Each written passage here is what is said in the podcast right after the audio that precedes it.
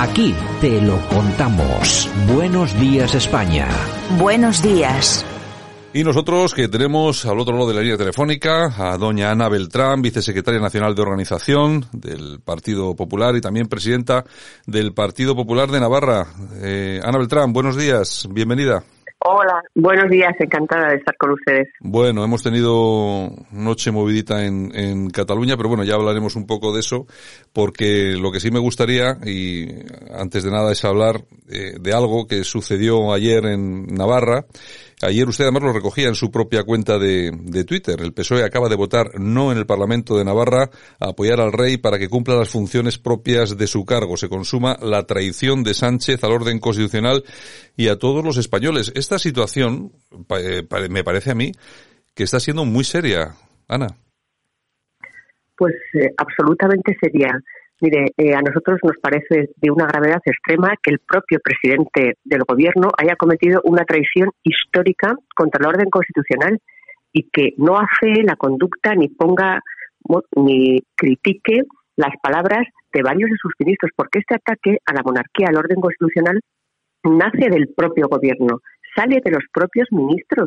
Y el presidente Sánchez, en un acto de cobardía sin parangón, no les ha dicho absolutamente nada, ni a su vicepresidente Iglesias, ni al ministro Garzón, ni al ministro Castells, que mm, está siempre desaparecido, pero para decir palabras inadecuadas e inoportunas ya está visible. Bueno, es que no es que solamente haya sido inoportunas, es que el ministro Castells ha llegado a decir que el rey ha actuado de forma imprudente, es decir, ha llegado a llamar imprudente al rey. Sí, sí, desde luego. Cuando he dicho inoportunas quería decir bastante más que inoportunas. La verdad que no es, el, adjetivo adecuado. Es, es una afrenta constante, como he dicho, a los pilares del Estado, a no respetar la separación de, de poderes. También el ministro, el ministro Castel, cuando ayer criticaba o decía que era una provocación que la, la resolución de inhabilitación de Torra o sea, tenemos un gobierno con el presidente Sánchez a la cabeza que está permitiendo que se diluya, se diluyan los pilares del Estado como un azucarillo. Y eso lo permite Sánchez. ¿Por qué? ¿Y por qué lo permite? Pues lo permite porque necesita a estos ministros para seguir gobernando y necesita estar precisamente para dirigir España con aquellos que la quieren ver destruida y que la quieren ver rota. Por lo tanto, estamos viviendo un escenario político que, como he dicho al principio, vemos con extrema preocupación porque este presidente Sánchez prefiere el poder antes que a su país. de todas formas, el Partido Popular sí que está manteniendo unas posturas muy claras en defensa de su majestad, de la monarquía parlamentaria y de la Constitución en este caso. Además, prácticamente, excepto algunas excepciones, el Partido Popular casi se queda solo en esto porque eh, estamos viendo cómo toda la izquierda está precisamente en el lado contrario. Doña Ana. Así es, mire, nosotros vamos a presentar para defender el orden constitucional, la monarquía parlamentaria, la separación de poderes, la libertad y la igualdad de todos los españoles. Vamos a presentar mociones, es decir, proposiciones no de ley para que se voten en todos los ayuntamientos, parlamentos y diputaciones donde tenemos representación en toda España para que se defienda el orden constitucional, como digo. Y allí veremos cuál es la, la, votación del Partido Socialista, porque como bien ha dicho usted al principio, ayer en Navarra vimos que no está para apoyar la monarquía parlamentaria. Esto es gravísimo. Navarra, como sabe y ha dicho usted, soy la presidenta del Partido Popular y allí veo cada día cómo se ha convertido mi tierra en el banco de pruebas del Partido Socialista, que luego, o sea, las fórmulas de gobierno que empiezan en Navarra, luego las traslada aquí, las traslada al gobierno de España.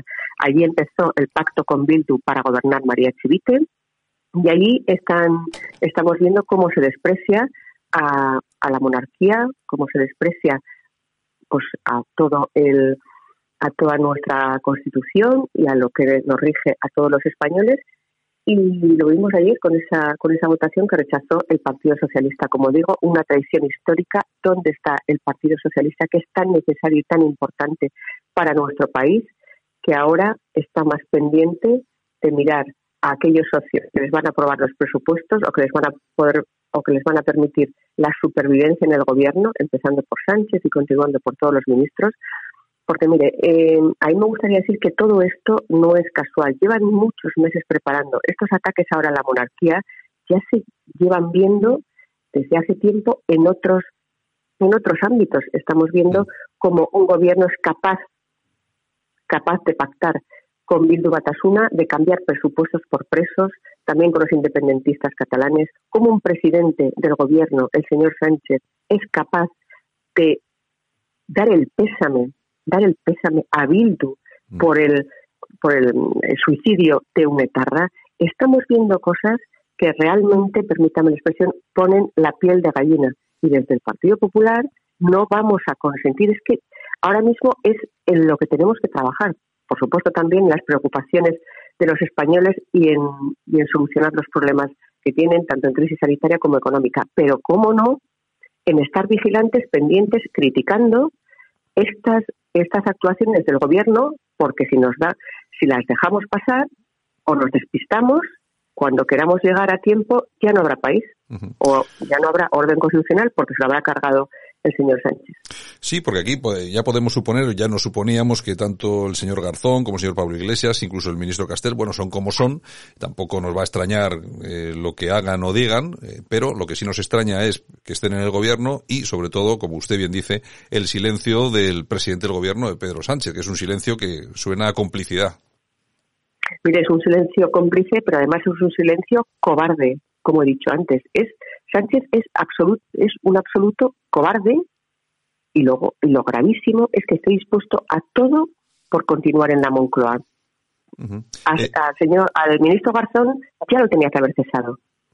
Y a Castel, pues con todas estas palabras que he dicho también. O sea, el señor Sánchez tiene que demostrar a todos los españoles que cree de verdad en la Constitución, que cree en la monarquía parlamentaria, lo tiene que demostrar con hechos.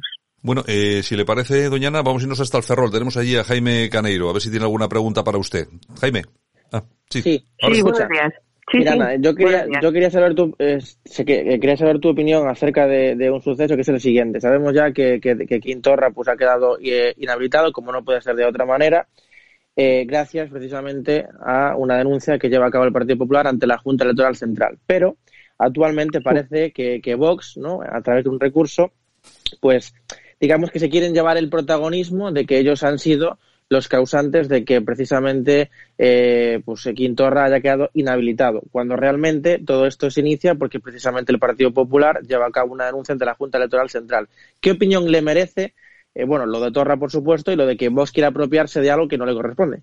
Pues lo de lo de Torra, ¿qué le voy a decir? Pues una, una alegría, una alegría que, que quede inhabilitado, como bien dice usted, gracias a una denuncia del, Partido Popular.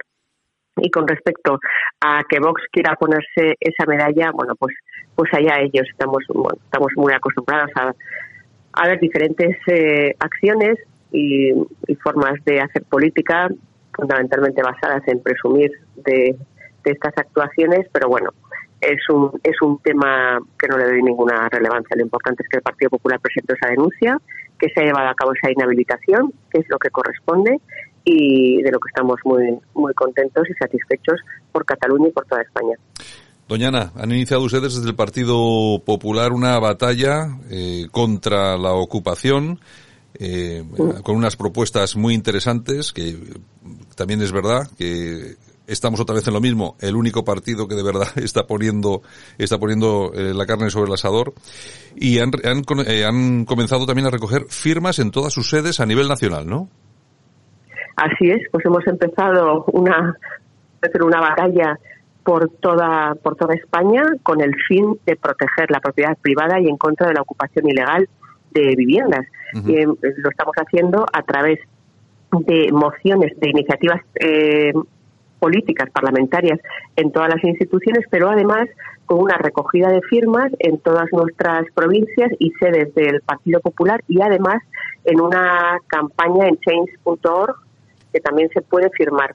¿Para qué? Pues para esta, esta campaña, esta recogida de firmas, lo que pide es que, que se firme en contra de la ocupación ilegal y que para, sea, para que sea aprobada la ley que hemos presentado en el Congreso de los Diputados que lleva consigo penas de uno a tres años de cárcel para los ocupas, la que sean desalojados en menos de 12 horas, que se prohíba su padronamiento, pues diferentes medidas para acabar con esta ocupación ilegal que es una absoluta lacra y que estamos viendo cómo el, el gobierno mira hacia otro lado. Es más, eh, Sánchez mira hacia otro lado con este tema por no molestar a Iglesias, que es el que defiende, el que defiende esa ocupación eh, y la niega. Incluso en el Congreso lo hemos visto en diferentes ocasiones negarla y decir que no existe ocupación de viviendas privadas, algo absolutamente falso cuando vemos cada día el número tremendo de viviendas que se ocupan de personas mayores, de gente